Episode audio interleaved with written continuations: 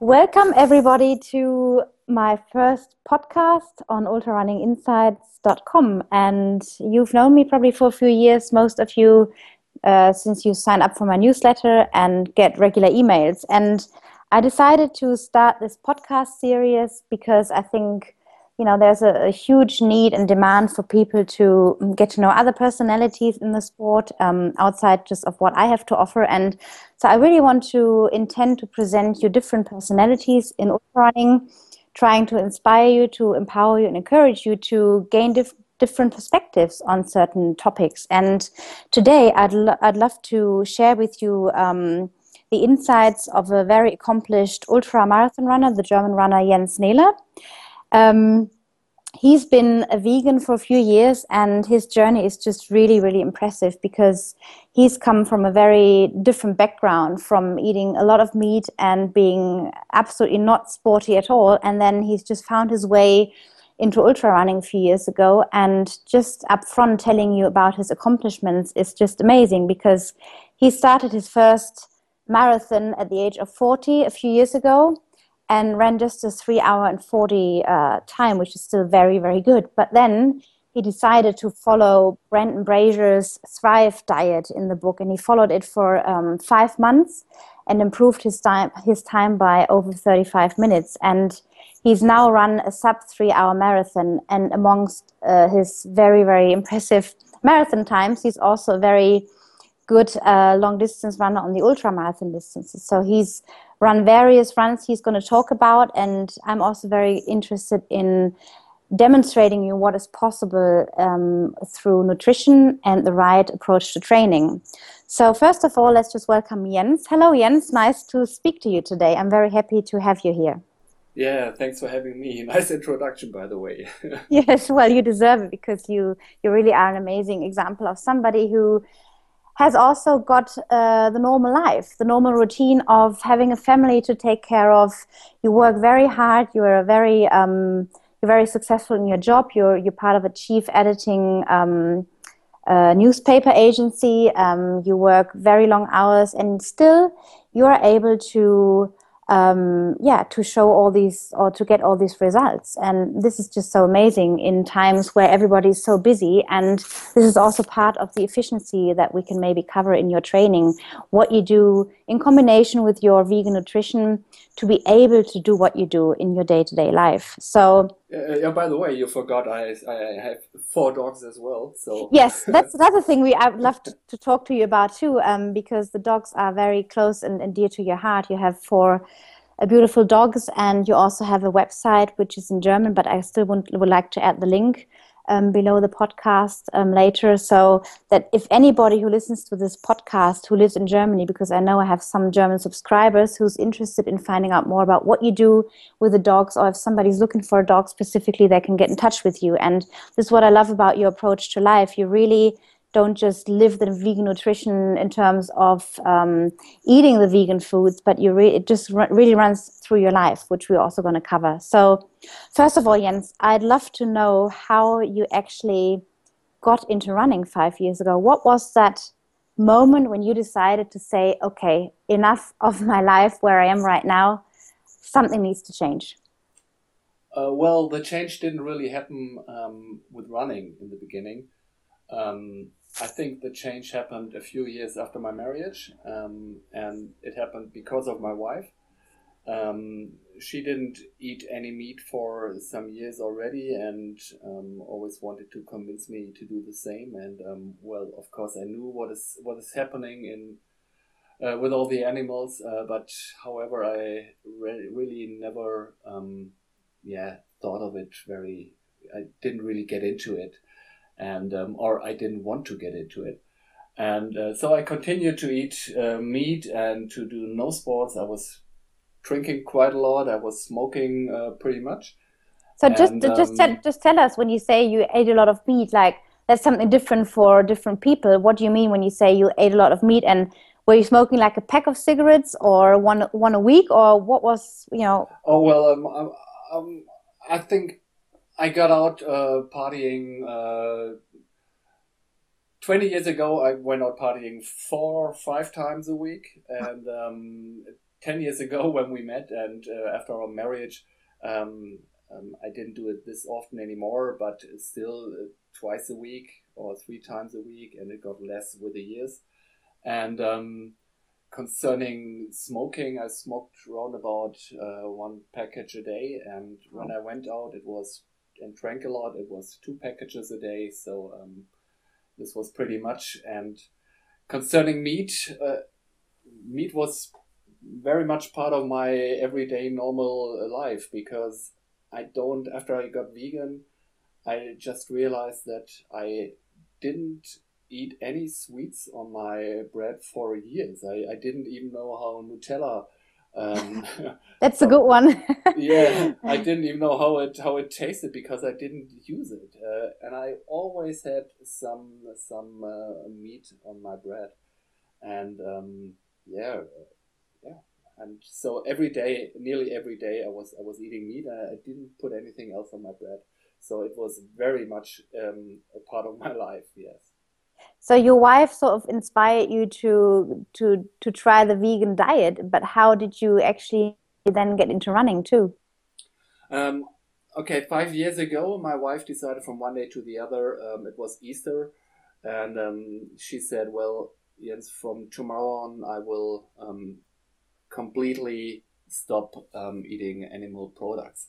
And she was a vegetarian before already, okay. so um, I thought, okay, so um, vegan. I knew what it was. I, I heard of it, and uh, but I never really um, digged uh, or got into it. Pretty much, um, I didn't really know what what what everything um, what you have to avoid, and so um, I just at this evening.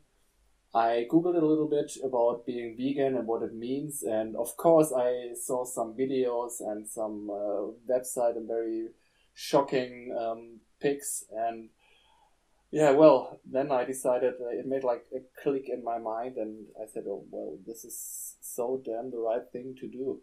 So um, i said okay let's have this um, easter dinner with my my parents. Um, the last time i ate some meat was this easter dinner. And mm-hmm. from tomorrow on i will um, be at your side and do the same thing as you do and quit eating meat from one day to the other and um, it was really like like a click in my mind. It was like um, um, um of course I knew what what's what's going on in this mess industry, and um, but I didn't open my mind and didn't feel um, what, what what's behind it. And uh, second, it, it was not only the decision of my wife. Second, we also um, had some dogs, two dogs at that time. Mm-hmm. And um, having an animal is another thing that makes you uh, look at animals with different eyes. So, um, and this helped me a lot too with this um, with this decision to quit eating meat. So, first of all, it was an, an ethical um, decision to do that from one day to the other, and the the healthy uh, aspects of it just um, I, I realized later.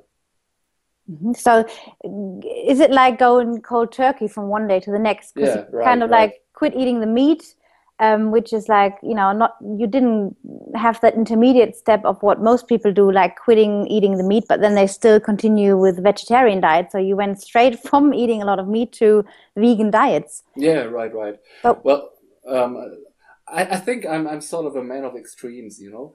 Um, it's well, like, that's part of our ultra marathon uh, personas. yes, yeah, nature, absolutely. Yeah. Um, when when I drank, I, I drank pretty much. Um, even today, when I go out uh, drinking or having having a party, I, I, really have problems not drinking very much. So um, I try to avoid this. Um, and this decision was was another one from one day to the other. I thought um, being vegetarian is just half of the way it should be. So um, just consider doing it the right way. And um, that's what I decided from that moment to the other. And, um, and it worked pretty good. Um, it's been easier than I expected it to be. So walk, walk us uh, through the process. So you stopped eating the meat and what changed like within the first few days and after a week what can you recall was really like that moment of oh I really found something that feels so good now. Um, well, in the beginning, I think it's been a lot of curiosity. Like, uh, well, if you didn't really deal with it before, um, then you go shopping and you realize, oh man, there's not much I can buy anymore. Um, when you go through a supermarket and you finally end up in the vegetable uh, area and um, that's the only stuff that you can buy. So it was very, very funny and, and interesting and shocking sometimes to go through a supermarket and to have a look at all the stuff that you ate before and um, look at it and watch um, if there are any um, any vegetable uh, milk, any eggs or whatever in there. And um, it's really shocking that nearly in everything that we consume there are um, there are products um, from from animals. So um, this was really it opened my eyes a lot, and I can go through a supermarket now, not having to look at the right, at the left, because there are just four or five um, um areas where I can pick something in, in my basket. So uh, it's getting better, by the way. So, um, but at that time it was like this. Um, so it was a lot of curiosity and this was a process that was very very interesting because seeing all these um, animal products or uh, animal stuff in in normally you would consider it to be a vegetarian or um, um, um a, a, vegan product um, and you look at it and see in every cake in every uh, a drink or whatever. There's there's some some stuff in there like um, gelatin. I think yes, same word in English. Um, in apple juice, you can't drink um, normal apple juice because it's cleared with gelatin normally, and you didn't expect this. So um, it's been it's been quite interesting to find out what what what uh, there is that we can eat. And second, um, having this transformation, the the other stuff that is very interesting is, um, of course, I was longing for a sausage or um, other um, craving the old yeah, crave, absolutely craving for it um, because um, it wasn't a decision uh, because I didn't like to eat um, meat anymore. I loved eat, uh, meat. And um, when there's a barbecue today, I'm, I'm still um, holding my nose um, over these these sausages, and they, mm, whoa, this smells good. And um, but however, I, I never, never, ever um, would consider it to uh, to to eat one of it. So you, you you've never had like a fall back into some never, old habits. Okay. Never, no, no. Well, not not um, not that I knew it. Um, there was one or two times that I ate something and um, other guys came and say, "Hey, there's eggs in there." That's what I just mentioned. And you don't expect to have eggs or milk or whatever in the stuff that you're eating. And um, well, that's okay. I can change it. My God, but uh, I never ate any any meat after this anymore. and um, the second thing is you have to find a sausage um, that is vegan. Uh, it helps a lot for for vegans that um, that find out very late uh, in their lives what they want to do. It, it took me nearly uh, forty years, um, or more than forty years, um, to realize that this is the right thing for me to do.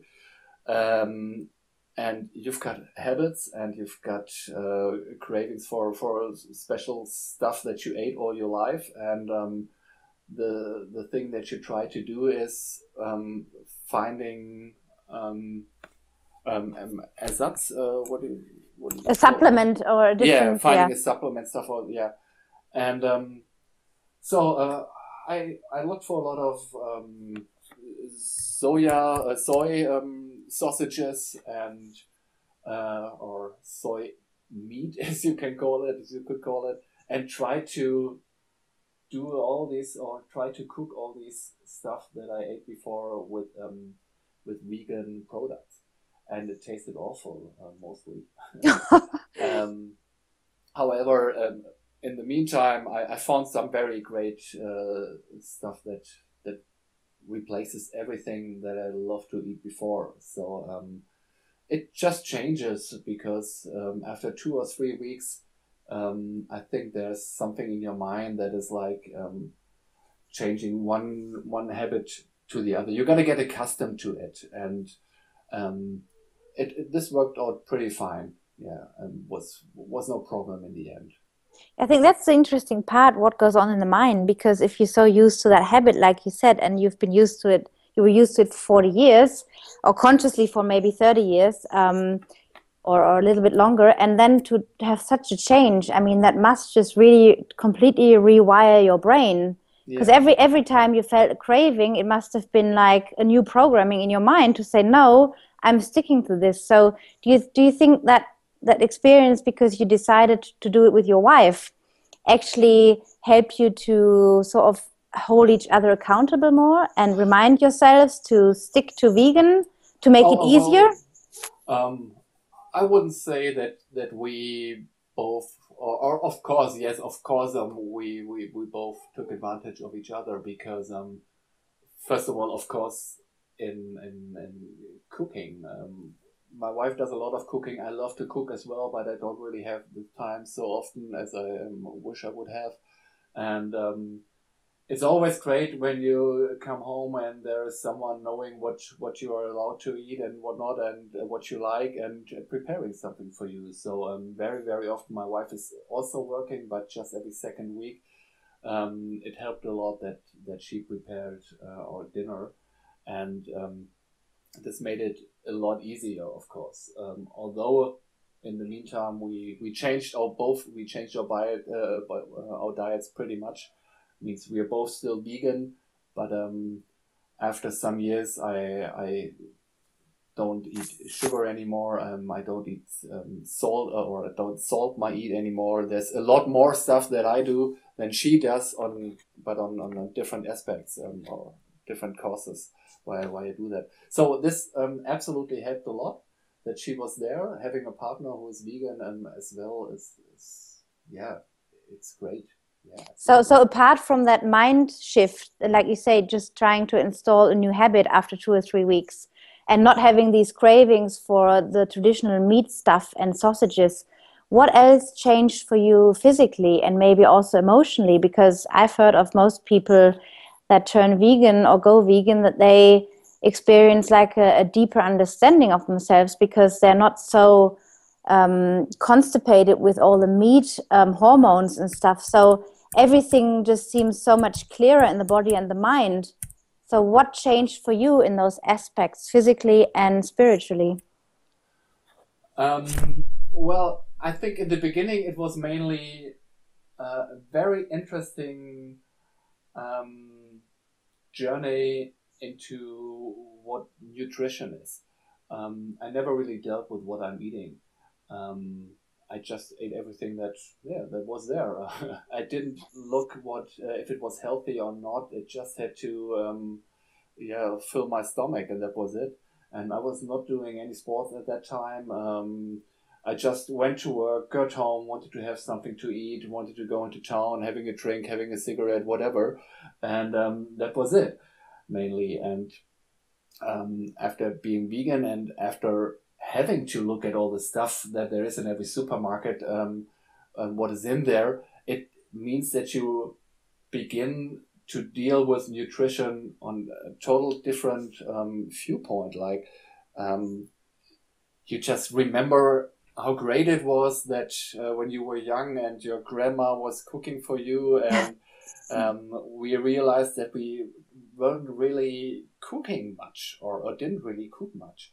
And cooking is such a joy being in the kitchen and uh, working with all these beautiful vegetables and what what else we do have. You um, we, we found so many new things that we didn't eat for years or didn't eat much uh, legumes um, other stuff like uh, quinoa or um, amaranth or um, chia chia seeds maybe or chia seeds yeah they came, they came later and this uh, different um, um, superfoods came later mm-hmm. what, what you call superfoods I, I have a very own opinion about this um, but you we, we, we tried a lot more than we ever did before and we dealt with uh, with how healthy it should be or, or it was um, supposed to be, and um, this was very very interesting, and it it uh, led us into the kitchen and let us work in the kitchen together, and um, this was the best thing that changed because we let the television off and um, after work got together in the kitchen and um, were curious about what else could we now cook. And we had, of course, our vegan cookbooks. Uh, because we didn't have any idea what what delicious stuff we could make, uh, and um, we needed help, um, obviously. So uh, we took help from all these cookbooks, and um, it was fun. It brought us uh, together a little bit more because we spent more time together um, working on on stuff that was really of importance uh, for us, meaning nutrition. And this was the main change in the beginning. Yeah. Mm-hmm. And um, concerning uh, the cravings, as I just said, it wasn't so much for me because um, um, I made my decision and I was pretty clear and focused on it. So um, it's like there is some pain you have to go through, of course, but um, the the thing you get from it is much more um, worth it. Uh, and it was such an intense feeling um, knowing that just knowing that this is the right decision. As I just said, it, it was from an um, from an ethical point of view, and I felt so good and relieved um, not having to think about all the animals that I could um, I, I, probably killed. Um, that's what we do mainly. Uh, if you if you're eating meat or support this industry, yes, and um, yeah, it, it just felt like a relief. So so, so, so you kind of focused on the bigger picture and, and you just reminded yourself of why you actually the, the purpose of your switch of your shifting to the vegan diet, which then helped you to sort of deal with the cravings more. Yes, yes, yes, absolutely. I mean, that's uh, such a mind game, if I can just add to this, because, like, I think we always underestimate in any endurance sports just what an effect it can have if we shift from one bad habit to into a good habit and focus on the bigger purpose of it. Like in an ultra marathon if you train up to one of your 100 milers or marathons or 6 hour runs you know there's probably going to be some days where you feel like oh i don't want to train today or do the interval. But then you just like put into your focus um, what you actually train for like the bigger goal which then helps you to see it in, in perspective. And i imagine that's what you we're trying to get at with the vegan nutrition, just focusing on your original purpose. Yeah, that's absolutely it. Um, and I think um, I'm I'm a very rational sort of uh, person in contrast to my wife, who's much much more emotional. And um, well, that's I a women's thing. uh, sorry, that's a women's uh, thing sometimes. yeah, yeah.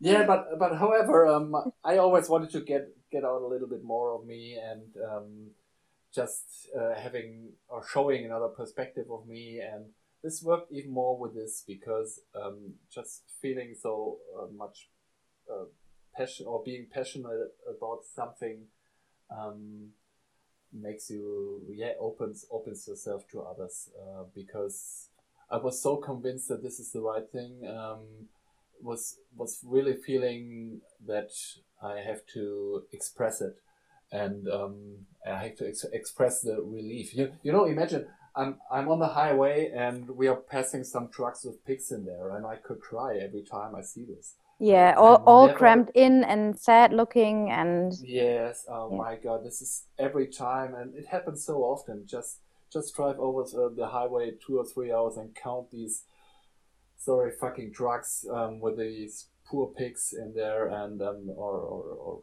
other animals in there and you know they're they're being brought to the slaughterhouse and yes. I always could cry and um, so um, this is why it feels so right and um, I think this is also why it why it's so important to express your feelings um, a lot more. That's what what I learned from it. Yeah, absolutely. Because um, getting another mindset.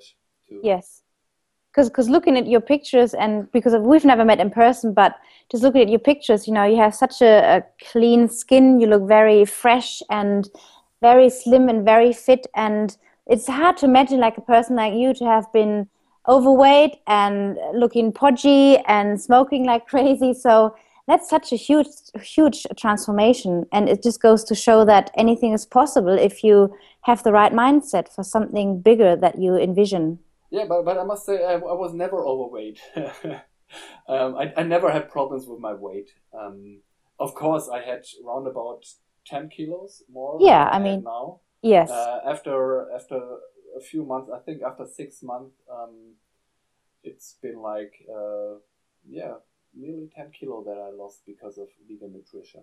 Yeah. So what would typically land in your supermarket uh, bucket now? Like if, if you go shopping, what will we find in there if we went and came shopping with you? Well, as I just said in the beginning, it was like um, many soy products. Um, I don't buy this very often anymore. Um, it's mainly nuts.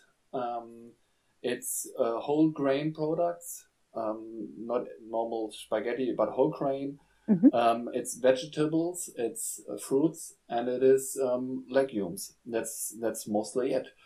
Uh, yeah, that's not only mostly it; it's it.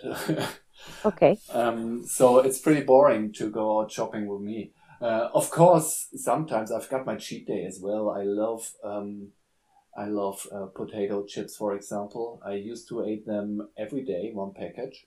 Wow. Um, yeah, yeah, and um, I think twice a month um, I eat a package of uh, potato chips to on my cheat days. Yeah. Well, I'm glad you're not the only one because I'm I'm I'm similar. Sometimes you just have to feel like you have to get give into a craving and just have a pack of good potato crisps and then it's done again, you know, for a while. Yeah, absolutely. absolutely. It makes you very human. Thank you. I'm not a machine. no, you're not a machine. Not. Well, you are. I think in your running, you definitely are, which know, I want to com- connect to that now with the vegan nutrition. What has actually led you into becoming a runner? Um, this is interesting because the first point was my wife, and um, after getting vegan, um, I was also thinking about you've got to do more sports again. In my youth, I was doing pretty much sports until I was 20, um, mostly tennis and handball. Mm-hmm. Um, but I've been always good at, at some endurance um, running. Uh, means we had competitions in school and um, um we call it Bundesjugendspiele. Oh yeah, I remember those. Yeah. Yeah, and um, you've got to do 100 meters. You've got to uh, some some other um, disciplines, and in the end, I was never uh, good enough to get the best medal. Uh, and but you could also do an, a 3000 meter run. And and you could um, uh, pick one result of the um, the the more weak disciplines um, out of your um, uh, out of your result. And I was always doing this 3000 meter run and I was always very good at it. And it's made me finally earn the the, the best medal. So okay. that's what I did when I was young. Um, ultra endurance sports. I just started later. Uh, it was team sports mainly.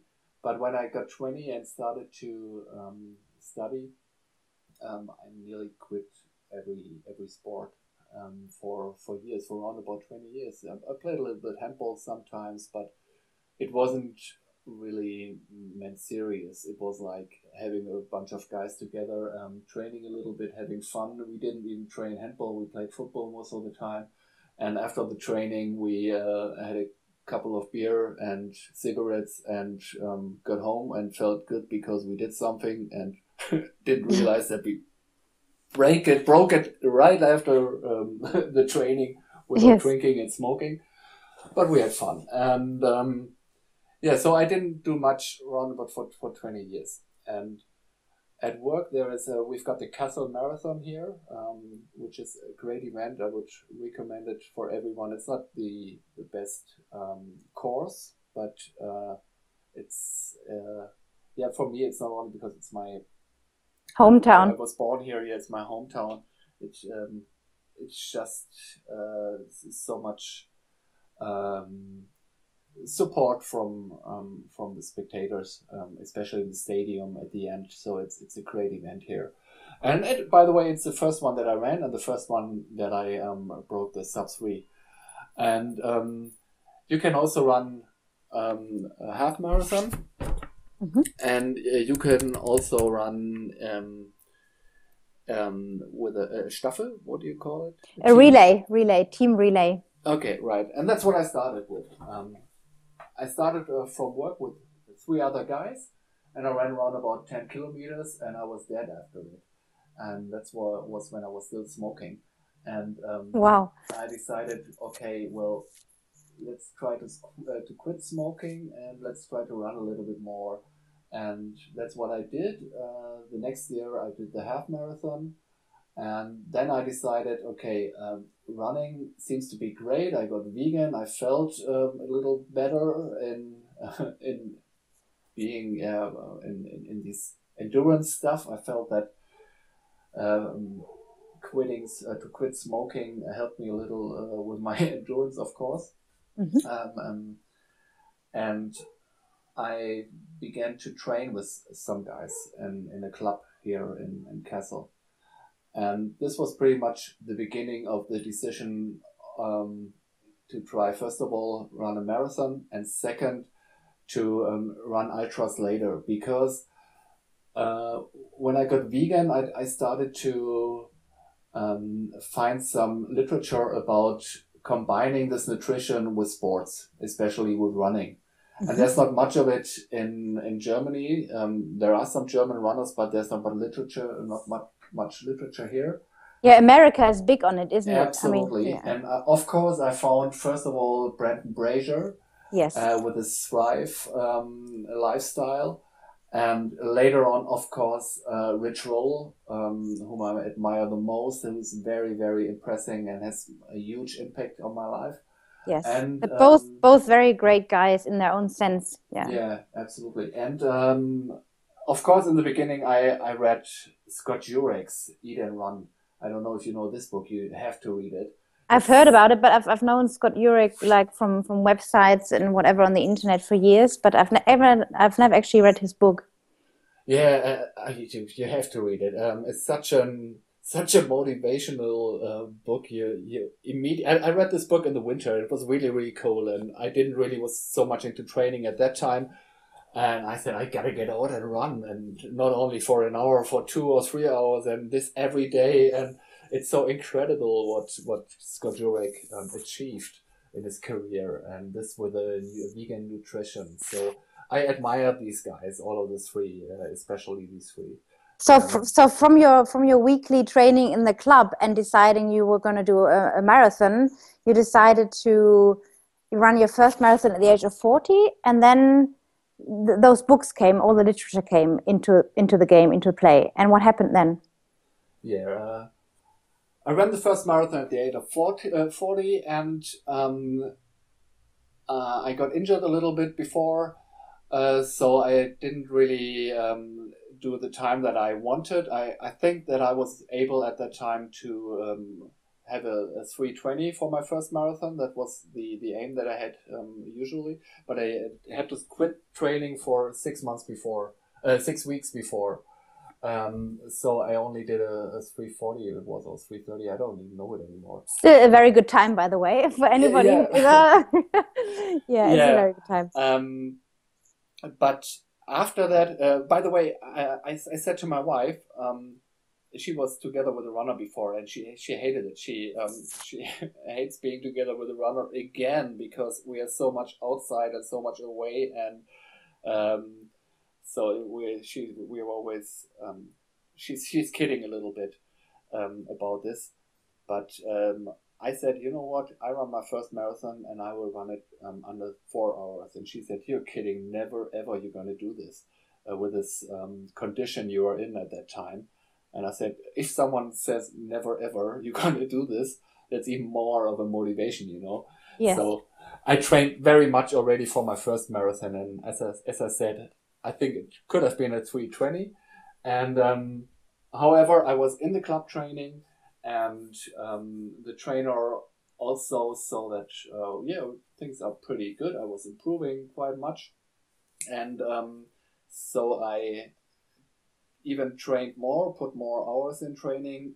But plus, um, when I prepared for the second marathon one year later, the same in Kassel, I decided to um, to do this Thrive nutrition philosophy of Brendan Brazier. I had the book, and um, it contains a ton of recipes. By the way, for anybody who hasn't got the book, please get it because it's such a great piece of literature and he explains so much about you know the effects of of, of normal foods foods and processed foods and how yeah. the body functions in endurance athletes and it's got great sections with uh, lots of recipes yeah so yeah yeah actually i think uh, it's already four books that he um, that he wrote um, there is one especially on fitness one on um, he didn't he didn't start his diet um, because of an ethical point of view or something uh, or um, he was just looking at um, performance. He was looking performance, into yes. right? And um, that's why he changed his diet to um, to a vegan diet, and um, it's very impressive what he what he tells us about how he improved, why he improved, and how it works for himself and for others as well. And this was very, very, very interesting and very helpful, of course.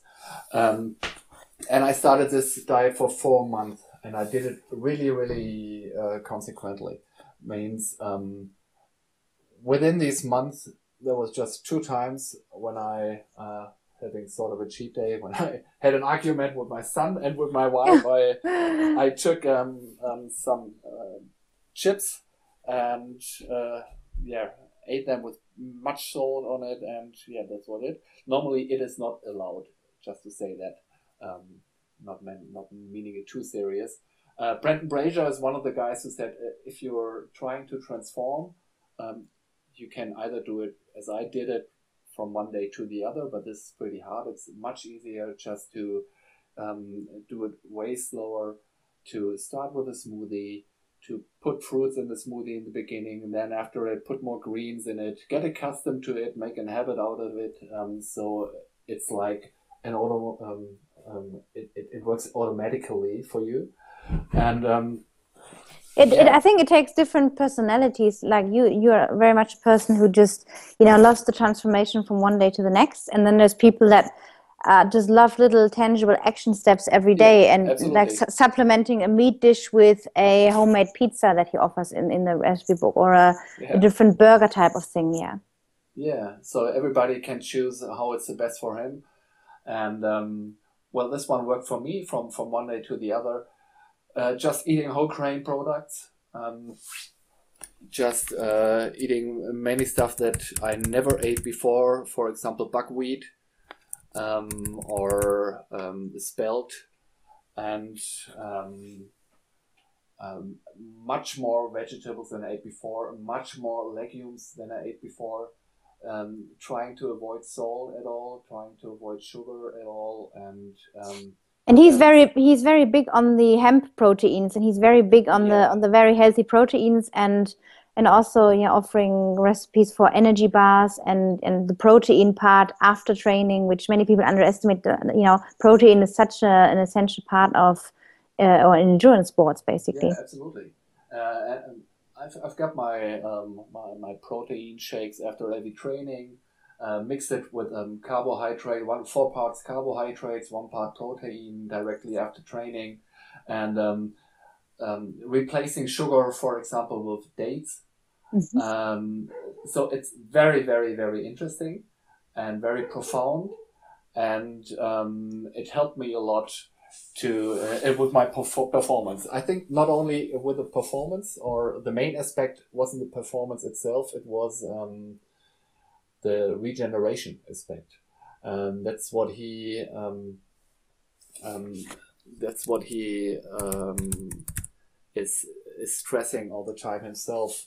That um, using his Thrive philosophy helps you a lot to regenerate way faster, better, yeah, way better than you do um, without this uh, nutrition. That means I was doing pretty much, I was working pretty much, but after work I went out having a hard training. Then I had to go out with the dogs and whatever else there is. Just a pretty normal life, but you also have to combine it. And when you're very much into training and nearly train every day, and not only for half an hour go and having a five kilometer run or whatever, but uh, 10, 15, 20 kilometer, then um, yeah, you need you need something to for your body to help you regenerate. So and this works pretty much with this uh, with his nutrition. So it helps me to give me the energy to manage the job, the training, and all this other other stuff, family, um, way better. And I guess the tra- the training load was probably more intense because you were able to recover faster, so you were able to put to put in more intensity into your training. And would you say that those uh, over thirty five minutes in improvement is just really extraordinary, uh, you know, to achieve from one year to the next?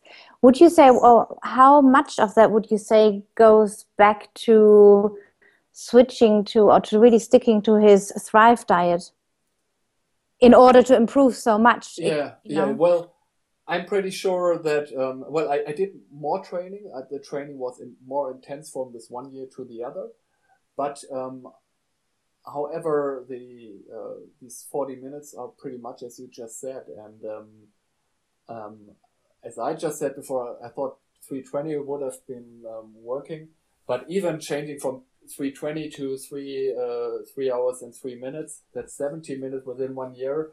This is on this level pretty much as well so um, I'm I am pretty sure that it's around about eighty percent is nutrition, and um, the training itself got a little more a little bit more intense, but um, just to to make this more intense training function work.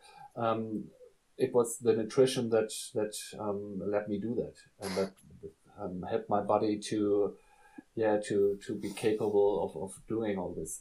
And um, well, what's interesting is that you were already vegan before you started using uh, Brendan's recipes and his philosophy.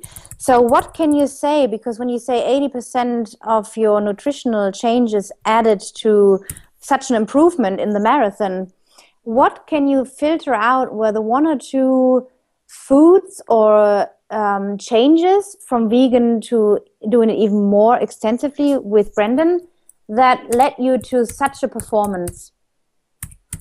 Um, I think there are many of these uh, pseudo cereals, I think you call it, um, uh, uh, like buckwheat and spelt and all that stuff. When you normally eat uh, noodles or normal rice or whatever as or, or potatoes, um, you eat it pretty much in a normal diet. And when you replace this with a buckwheat, with a quinoa, with amaranth or a spelt, I think this helps a, a lot more um, with the carbs that you consume that your body can work way better with. That gives you a lot more energy than um, normal white rice where there's nothing in there which which gives your body any energy. These are um, empty empty um, empty nutrition, empty um, Nahrungsmittel what do you? Yeah, foods, foods. Yeah, empty foods, yeah. just yeah, right. Um, without um, any, without any doing good, uh, doing any good for your body.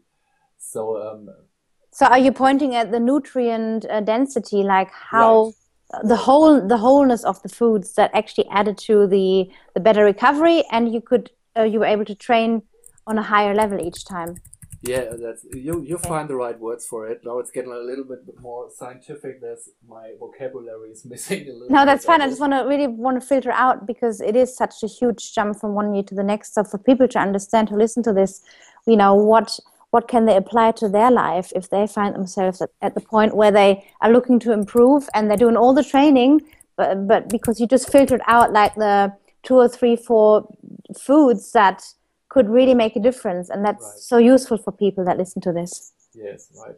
So uh, nutrient dense is the absolute right right point. I think that's that's also the, the definition that he himself puts uh, says in his books. Um, it's like just try to eat something that um, your body has not to um, to to work on the digestion yeah. and, and, breaking it down. the body has yeah. to work on the digestion the more energy you have for for other stuff or your body has for other stuff. This means it helps you of course a lot in training. It helps you a lot of um, in, in uh, recovery. And um, these two aspects are so so important. And these uh, i think these are the main uh, reasons why my performance really boosted so from one year to the other. And I never felt this good. I didn't even feel tired, although I um, trained a lot more and my my work um, didn't didn't change. I still had to uh, go to work every day, and not only five, six, seven hours, but but normally longer. It Yeah. was pretty hard. So this really, really, really helped. So, and I guess you could convince your wife that it's all worth it because you you impressed not only you but probably everybody around you with such a, a great time. Yeah, my wife um, is, is still not too much in, in my running sports. I uh, she's supporting it, um, but uh, I I think she doesn't even really go to all of my races because, as, as I just said, uh, she had a boyfriend before who was running four years, and now there's another runner in her life, and she can't escape it. Uh, no, but uh, just kidding. She's yeah, she, she's supporting it. It's it's okay with her, and um, of course she's proud of it. My, my my parents are proud of it. Not only because um, I've got such such good times now, or I'm a pretty good runner, but uh, mostly because my life really changed. And um, of course, they knew that I was drinking quite much and partying, and well, yeah, wasn't wasn't really living healthy. And um, this all changed with the um, step of first decision going vegan and then starting to run. And yeah, these are all these benefits that I take from it now. And in terms of benefits, do you feel that your environment, like your work colleagues and friends that you used to go out with and have your beer and your cigarettes with, how did that social environment change? Because you are going through such a change, and if if people can't keep up with you or even criticize you and may, maybe tell you, well, what's that all about? How did you deal with that? Because you were still in the same job, in the same office, and all these changes. So how did people react in your direct environment? well I think when I started to with my vegan um, um, lifestyle, um, it's not only eating; it's also trying to avoid leather and other stuff. Um, and you've got this absolutely change in your your mindset.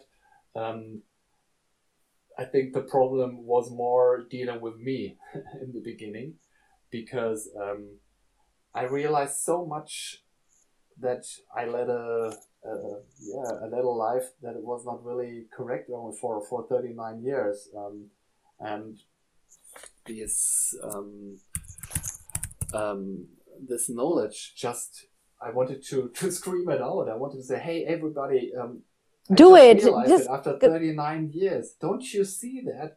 Don't you feel any passion or don't you see this cruelty?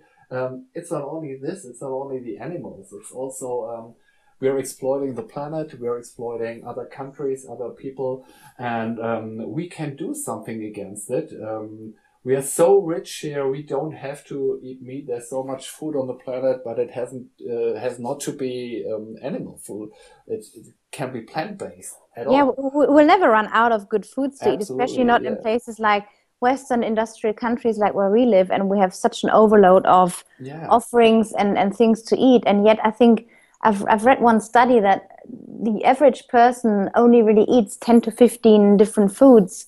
And, and without realizing it, it's always the same foods. And that's Yeah. why, why habits die so hard, I guess. Yeah, absolutely. The the variety of what I'm eating now is way way better than what I was what I was eating before, and that what most of the people that I know uh, consume every day. So um, this is one point, but I think in the beginning it was pretty hard for them to deal with me because I wanted to convince them. Sort of a yeah, I'm I'm on a mission, you know, and this uh, this this can be really really. Uh, I, I wasn't really aggressive, but I got on their nerves, of course. Um, and this changed after a while because it was so intense for me and um, after three or four months um, it got better with me i just said okay well it's it's very very important for me i think it's important for the whole planet for everyone um, to to be more aware of how they are living what they are eating not only for their own health but for the sake of the planet and the children and um, and of course for the animals. Um, and I think the best thing you can do is just to just to live it and just don't make very some, some as, just don't treat it as if it, as if it was something very special, but that is just a normal way of life, and that is a very easy to live normal way of life. Because in the beginning, of course, you have to change a little bit. Um, you have to change your habits a little bit But um, after some months, um, I'm, I'm leading a normal life like everybody else does. I'm a vegan. Okay, so what? Um, I still have um, something to eat on my plate every day and way more uh, variety than, than many other people. I, I lead a good life um, with this. And, and, and it also shows in your performance and your training efforts, like when yeah. you do interval training and prepping for your your next race, a six hour race.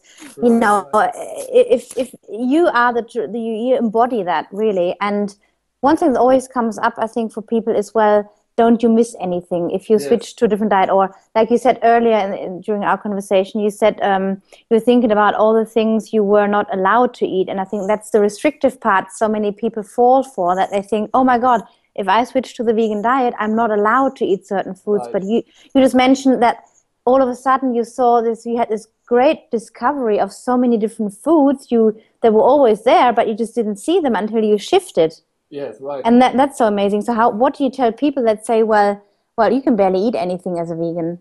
Yeah, and it changed pretty much after I made this, uh, or after I was um, not this on a mission on anymore, um, and just live my life as a vegan. Um, um, it, it changed it so far that until now, it's normally like when we're sitting together on a table with other people, um, I don't at all talk about my diet. I try if, if there's someone who doesn't know that I'm vegan, I um, I try not to um, yeah, yeah uh, say oh here I am vegan um, I can't eat this and that or whatever. Uh, I just order something or what else uh, or or I bring something with me if we are invited or however, and it's not me talking about it. When other people recognize that I'm a vegan, they start a discussion with me, and in the end, they're like, um, oh well you're so so uh, yeah on a, on a mission. You're so um, so aggressive on it. I say hey I didn't start it. So it, it wasn't my thing you know? Um, so it can really trigger people I think it can trigger their own habits or maybe their own right right inability and maybe to wanting to change something yeah this happened in my environment um, meaning I live here in a big house my brother is living my twin brother is living right on the left my my parents are living on the right, so it's it's sort of a um, a farm of my family here. Uh, family farm, that's a good word. Yeah, right. Um, and it uh, their their nutrition change changed a lot as well. Um, they are eating way less um, meat, and they're still eating meat, all of them. But um, they, and also your, your twin brother, could you inspire him too to to make some changes? Never. Uh, yeah, yeah. He he he eats less meat, but um, than way less than he did before. But um, he he is. He, I can't convince him to change his life to um, a totally plant-based diet. Uh, diet, but um, he changed in a different way because um, he's a beekeeper now. For example, uh, he's it's it's so interesting. Um, he's, he's got a, different mindset like um, what he learned is that um, I'm not only vegan for ethical reasons and for healthy reasons, but also for environmental reasons. And we are talking a lot about this, and he found his way thinking, oh, he's right. So um, he's planting um, in his garden um, his own tomatoes and all that. Oh, wow. Um, his own salad. And um, two years ago, he decided, oh, well, I'm going to be a beekeeper and make my honey for myself. Well, that's amazing. That's so great. I'm, I'm gonna have to buy some, order some honey from you, and get yeah, it sent, yeah, get it sent to me. I love honey. It's delicious. I it. normally normally vegans don't eat honey. I'm not a vegan like this. Uh, when I know where it comes from, I also eat some honey. So mm-hmm. yeah, yeah, but, honey. Um, in, but, in but, normal I, sweets that you that you buy, um, that's industrial um, honey, and um, I don't want to eat this. Yeah. Yeah, honey is a whole new eh, topic, isn't it? I mean, that, that's yeah. a discussion worth one podcast because Absolutely. honey is so artificial. There's barely any really good quality honey because people always go for the cheapies in supermarkets when really, like, you get a good pot of honey for 10 or 15 euros, which is really good quality and you know where it comes from. Yeah. So I, I, I sent you a class next year, uh, this year when it's when it's ready. Well, this year, please. Yes, I'm making my order. Yeah. So from that transitioning and, and leading by example and inspiring other people to uh, think about their own diets or like to the extent of your brother now you know what he's changed. Um, how did you then integrate that nutritional part into your ultra running performance? So when was your first ultra marathon? Um, this was last year. Um, after I did the sub sub three in uh, 2015, um, I said, "Oh well, that's a cut." Um, I never thought I could run a marathon below three hours, so um, I did it. I, I, I crossed it uh, three times now, and the best time is 254. And this was so amazing. I said, "Okay, that's that's it." I I don't really want to do this uh, intense interval training um, that I really, really hate. Um, I believe you, yeah. yeah, I, I love to run for hours, okay, and slow. That's more my thing. And um, I decided if I wanted to go even better, I mean, 254 is pretty pretty great already. It and, is. Um, but I think I could do 250 or 249, something like this. And this could be a challenge. But on the other hand, it's like, uh, oh well, this means very very hard uh, training, and um, I don't, I'm not really too into it. And by the way, when I started running, um, I just mentioned these three guys, Scott Jurek especially, uh, Brent Brazier, Rich Roll. These are all ultra runners, ultra endurance athletes, and um, I I always dreamed of running some ultras. And um, from the beginning it was just a dream. And after these uh, four or five years of running um, yeah it just it was sort of a self uh, fulfillment that um, that it worked out after this subs free. I decided to run the um, 100k in taubertal uh, rothenburg ob der tauber in germany. Mhm. and um, directly after this this marathon in frankfurt frankfurt um, um, I decided to um, um, to do this 100k in in in, uh, in Taubertal. Uh, had one year of preparation, and um, this was um, yeah this was my it, it, it was planned to be my first ultra marathon, but I said in the um, in the in the phase of training four or five months before, um, oh well, it would be pretty good if I tried to run more than 42 kilometers at least once before. So I looked for another ultra marathon. This was the Burgwald Marathon. Um, It was 54 kilometers, wasn't it? 54 Yeah. kilometers. There was some uh, uh, elevation gain, 800, 800 meters. And um, it was the hottest day of the year. And um, I won this thing. Oh, This you was- won it. Yeah, I just meant to say you came first in like four and a half hours. Yeah, four and a half hours. This was great. It was absolutely amazing. You, you know, you started, you start at, stand at the finish line. You know, there are some, some uh, experienced ultra runners, uh, and in the end, um, yeah, you win it. It was absolutely incredible. Well, as I just said, it, it's been the hottest day of the year. So, uh, and it's been the first time they did an ultra marathon in their race. Um, they have normally marathon and, and half marathon. So I guess they weren't the best people over there. But however, it's been a great result and um, a great motivation for me and to keep on training that I was on the right way. So uh, then were, there was this Taubertal 100k. Which was just like a month or five weeks later. Uh, I, I think five or six weeks later. Yeah. Um, so I th- the first uh, ultra marathon was sort of a training run for, for the Taubertal 100. And probably it worked out this good because of it, because I didn't consider it to be a, a race for me, but just a training. So um, it, it worked pretty good. And um, I trained after a plan of Hubert Beck, who is the organizer of this run as well, because Okay. I didn't have any experience in training plans for 100Ks. And um, there was very much volume in it, uh, with three weeks with more than 160 kilometers. And um, this was pretty much, I took uh, 15 days off of work. And um, then there was this great race, and I was feeling very, very good, very prepared. Um, and I did the same mistake that I did when I ran, tried to run my first marathon below three hours. I started too fast, but I just meant to say overpacing is one of the most. Uh, right, right, and and yeah. I knew it. You know, I knew it.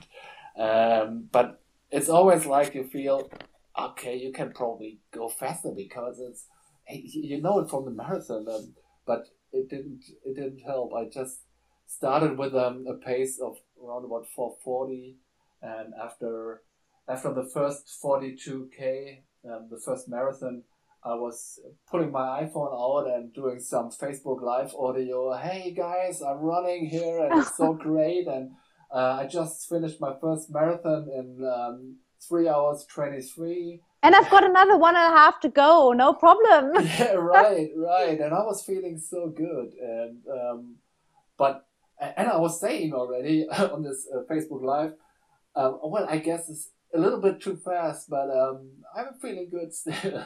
so, um, well, I knew at that point it was too fast, way too fast. Because normally, I, I think it would have been possible to do an 8:30 or something or 8:40, and um, I would have been second with 8:40. In the end, it's been 9:15, which was pretty good as well. But uh, this would have meant a pace from five um, uh, five minutes, and I was way too fast. So after 50 kilometers, everything was fine. But after 73, it really knocked me out. It was like the man with the hammer in the marathon. After three, uh, 32 um, kilometers, it was after 73 kilometers there. I had to stop from one point to the other. Yeah, and from that point on, it was like exhaustion and then um, a little bit, yeah, mindset probably that I decided. So, so what, what kept you going at that point? What what went on in your mind at that point when you hit the wall? Because I know it, it, it, affects anybody that, I mean, from my own experience, there's always that wall and you kind of prepared for it. And then when it actually happens, you just have to tap a different resource in, inside yourself. What was it for you that kept you going and still finish in such a, a great time overall? Well, um, I think I, um, I sort of have a strategy in putting myself under, under pressure. Um, I'm doing very much uh, on on Facebook and on Strava and on a little bit on Instagram as well. And um, I was talking about this 100k month before, and I'm nearly posting every single training unit and. Um, not just I, I want people, hey, this guy is cool and crazy. I also love to look at other people posting their trainings uh, because I can learn from them. I can help them there are other guys who are way more crazy in what they're doing, what they're training than I am, and I uh, I um, admire these people for what they do. So um, it's great to be for some people a help, and on the other hand, um, other people help me in, in just keeping the discipline, you know. And I put so many um, out on on social media then I was like, oh, you can't quit after 73 kilometers. Hey, what's you're, you're, you're always stressing, hey, I'm doing this 100K, I'm so good in shape and whatever. You can't quit here. No way, never. So, um, that's what, this was the first thing that I was thinking. I didn't think about myself or bad I was feeling. I was thinking, no. You can't disappoint them. I can't yeah, disappoint I, I can't disappoint them. No um, it was not the disappointment for me. I was pretty proud already that I ran 73 in quite a good time. But at this time, I didn't have any clue how to finish another 27 kilometers.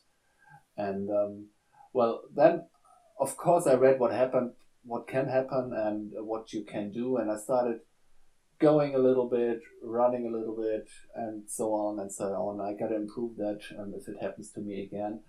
Uh, but I, I'm definitely sure that I won't start a race too fast again.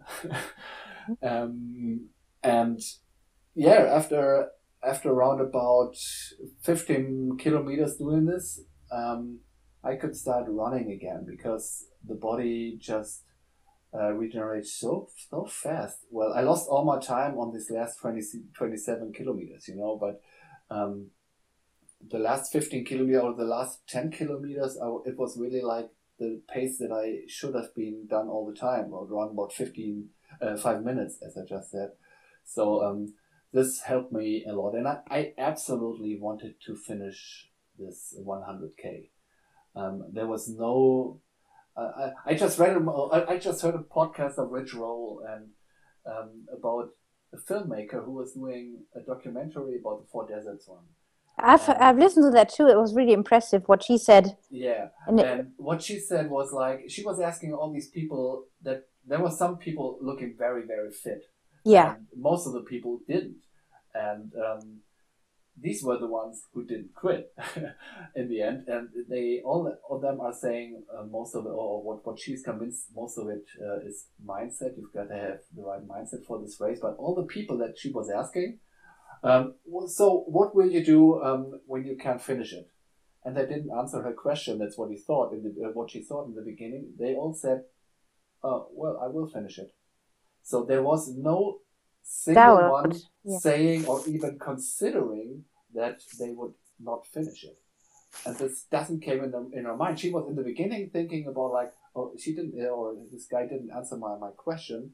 But the more often she heard that from all these people, she was like, okay, this is a totally different mindset because they don't even think about it. And that's, um, that's how it has to be if you want to run such an, such an ultra endurance event. So don't, you don't allow yourself that thinking that mindset of oh i'm not sure about myself and maybe it's not healthy if i continue it's it's that it's that belief and nothing else comes in the way it's it's a deep set belief and i think that's uh, the hardest for people to understand it's not so much the physical stuff because anybody i would say can get fit for a, a 50k or a 80k or even 100k but it's it's the game of mind which i just want to touch with you on a bit more right now is from because you stand for somebody who literally goes from smoker, alcohol, um, healthy, unhealthy lifestyle and diet to you know discovering your endurance and your ability from middle distance to 10k to marathon to 54k and then to 100k and you know and, and that shift is just so amazing because you know it, it goes to show that anybody with the right frame of mind and passion can achieve that. And that's i think what we all stand for. We're not professional runners who have the time all day long to recover, eat, and sleep, we all lead normal lives with families and jobs and everything. So, what would you say was that shift for you from the marathon to the 100K or even the 54K to 100K? Because it is quite a jump. So, I just want people to understand like what went on in, in your mind, in your decision to know and believe in yourself that you are going to achieve it and get to the line. Well, um yeah, it, it was sort of like there there is no um, there is no consideration of, of failing in this this one.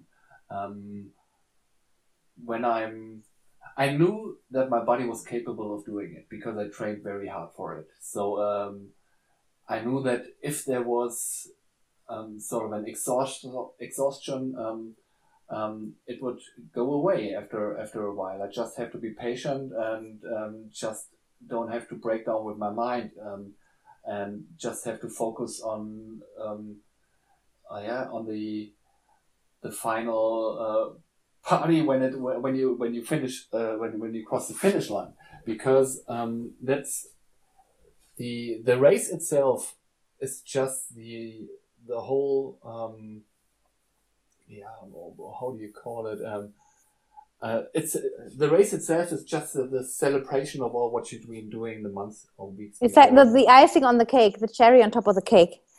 Yeah, right, right, and um, and all this training, all this discipline, um, all this pain you had before. This is the thing um, which is way more intense than the race itself, and um, and I enjoyed having trained so good. Uh, I, I and, and, and, I enjoyed the moment of the race. And um, even though I was exhausted, I, I said like I still considered it as being such a very special time in my life. Um, and even if it was if it was in nine hours or if it was at 10 or 12 hours, I really, um, actually, I thought I would uh, probably finish in 10 or 11 hours just going the whole thing, you know? And um, but I didn't consider to get out of the race.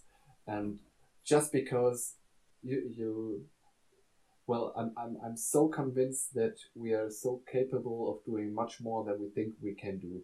And um, we just have to try it. And um, most of the people don't even try it. And um, that's what, that was what, what was on my mind, even on my marathons when, when I was pretty dead in the end after 32 kilometers. I had my, my bad marathons where um, I started to fast and I was exhausted. And it's always like this is the special moment, the celebration of the training. And um, there is no there's no such thing as failing. And yeah, that's that was what brought me through it, and to all my other events that I'm planning to do. So yeah. So what would you what would you tell somebody who's just considering stepping up to that distance and just kind of feels a little insecure or not quite sure, um, you know, in terms of oh, am I going to do this? Can I do this? What's your your advice for people that are just? Uh, okay, my my advice would just be well, um, first of all, be uh, be convinced that you that you can achieve it, but um, there's of course, it's not only talent; it's um, it's much training. So um, everybody has to be realistic. Uh, I'm pretty sure that most of the people can do marathon and, and, and run longer than marathons, but um, it's not it's not just a talent. There has to be also um, much training. Uh, well, it depends on what you're planning to do. If you're if you're a racer or if you just want to um, jog a little bit, you know. Um, I always have this competitive moment when I'm running. Um, I, I need it, otherwise I wouldn't run. But there are other people who just enjoy runs a lot more. They don't have it, or probably just a competition with themselves. That's fine. I, I love to compete with others um, as well. Mm-hmm. So, and I would give them the advice to um, to uh, just train regularly. Um, many people train very good for some weeks and then they get out of training and uh, start again. And if you're if you're not doing it um, consistently then then you yeah you don't even have to train. You lose all your improvements very fast. And of course i would also always um, say concentrate on, on, on your diet. Get uh, enough sleep because especially when you're doing ultra endurance recovery is also um, has also to do a lot with sleep and um, this Brendan Brazier diet where you get more out of your body just because the body hasn't to deal this much with digestion is really helping a lot in my um, opinion to set free more energy. So um, this would be my advice. Yeah because sleep is, is a very big issue for, for especially us as ultra runners runners because we have to sort of fit in the longer training because by definition we run long distances and then there's our jobs and family and all these commitments and then sleep is something that can easily be forgotten. And when you lack sleep you get into that spiral of uh, being stressed out and your body may shut down or you may get injured and everything just kind of like falls uh, by the wayside. So in terms of the vegan nutrition and the effect it's had on your sleeping pattern can you just cover that briefly of how that's changed over the years since you've been vegan Oh well, um, I think I am yeah, but I, I, probably have a deeper sleep. I don't know. Um, I I awake with much more energy. That's it. I don't know really where it comes from. It's, if it's from nutrition or if it's just because I've I've got these um, deeper sleep phase. I don't really know. I, I never uh, really examined it. So yeah, can can say this much. I thought I was a little bit um, um, had an eye on my telephone because I really forgot, sorry Anna, that I have um go to the doctor with the dogs. It got a little bit longer than we expected it to be. Yes, we so, were just in the flow, and I just meant to say that you know I'd love to cover more on your upcoming events. You have some big races this year. You are running a 100 miler in August, and um, you're also running a six hour race soon, and then many other races you have planned. And next year, you're going to be highlighting the year, and probably the highlight of your year, hopefully, yeah.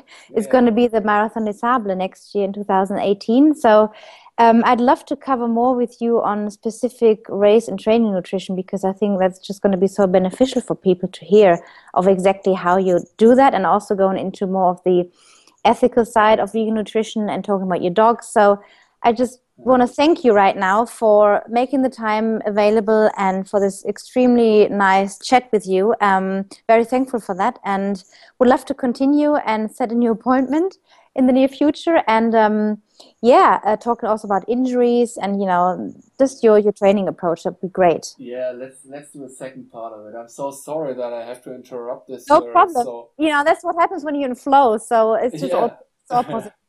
but, but however, so this this um were was such a great one hour, and um, I have to I want to say as well that um I I follow you for some month already, and um I really appreciate the stuff that you're posting and that how, how you're um, dealing with this uh, training and mindset thing. And um, it's very inspiring for me too. So it, uh, it was really really cool um, that you have me here on your yeah reborn podcast. You did some podcast before and years ago yeah. so just start with me. This is really cool for me. And yeah we, we definitely have to keep it up and continue um, with it. And next time I don't, I won't forget my uh, uh, the, the appointment. That's no problem. Yeah. It, it, was still a chat worthwhile, and um, I'm going to post the link to your dog website and uh-huh. your group that people can join too online for any Germans in here. And yeah, thank you so much again, Jens, um, for all your time and your insights into your life and your training and your personal life and work.